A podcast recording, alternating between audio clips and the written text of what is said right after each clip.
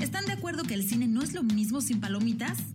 Palomitas de maíz, análisis de cine con Carlos Juárez. Hola amigos, hay reinvenciones que podrán no gustarnos, pero que son medianamente necesarias. El padre de la novia, de 1991, actualizó el discurso de aquel filme que protagonizara Elizabeth Taylor en 1950 y ahora toca turno a un grupo de latinos para demostrar los niveles de ridiculez a los que podemos llegar los hispanos para preservar lo que consideramos buenas costumbres.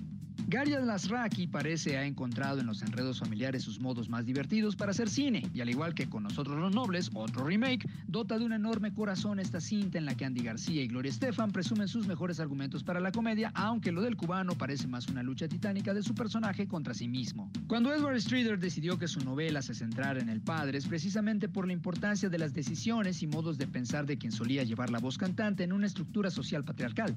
Precisamente por eso es tan importante revisitar este texto y comprender que el intento de su creador era explorar esta realidad cambiante alrededor de ideologías que todo el tiempo están reinventándose ante las necesidades de las comunidades.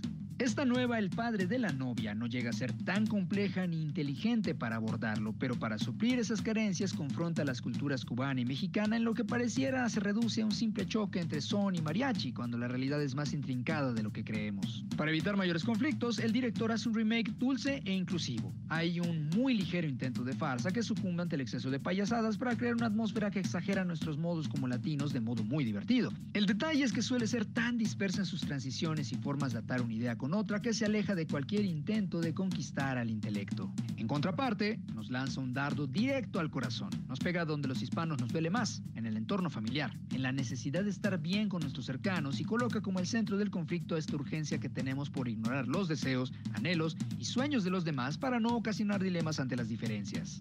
Lo más importante es situar este eterno conflicto en un grupo demográfico olvidado por el cine, pero que cobra cada vez más importancia en las piezas de entretenimiento, dado que su trascendencia social y económica es innegable desde hace años. Es tan divertida como la boda de un conocido un domingo, en la que hay hartos momentos gratos, pero nada trascendente, porque para bodas memorables están las de nuestros realmente cercanos y en esas siempre formamos parte de los conflictos. Comentarios y sugerencias son bienvenidos a la cuenta de Twitter, arroba Ahí despachamos. Se despide de ustedes Carlos Juárez y la próxima semana le seguimos a esto del cine.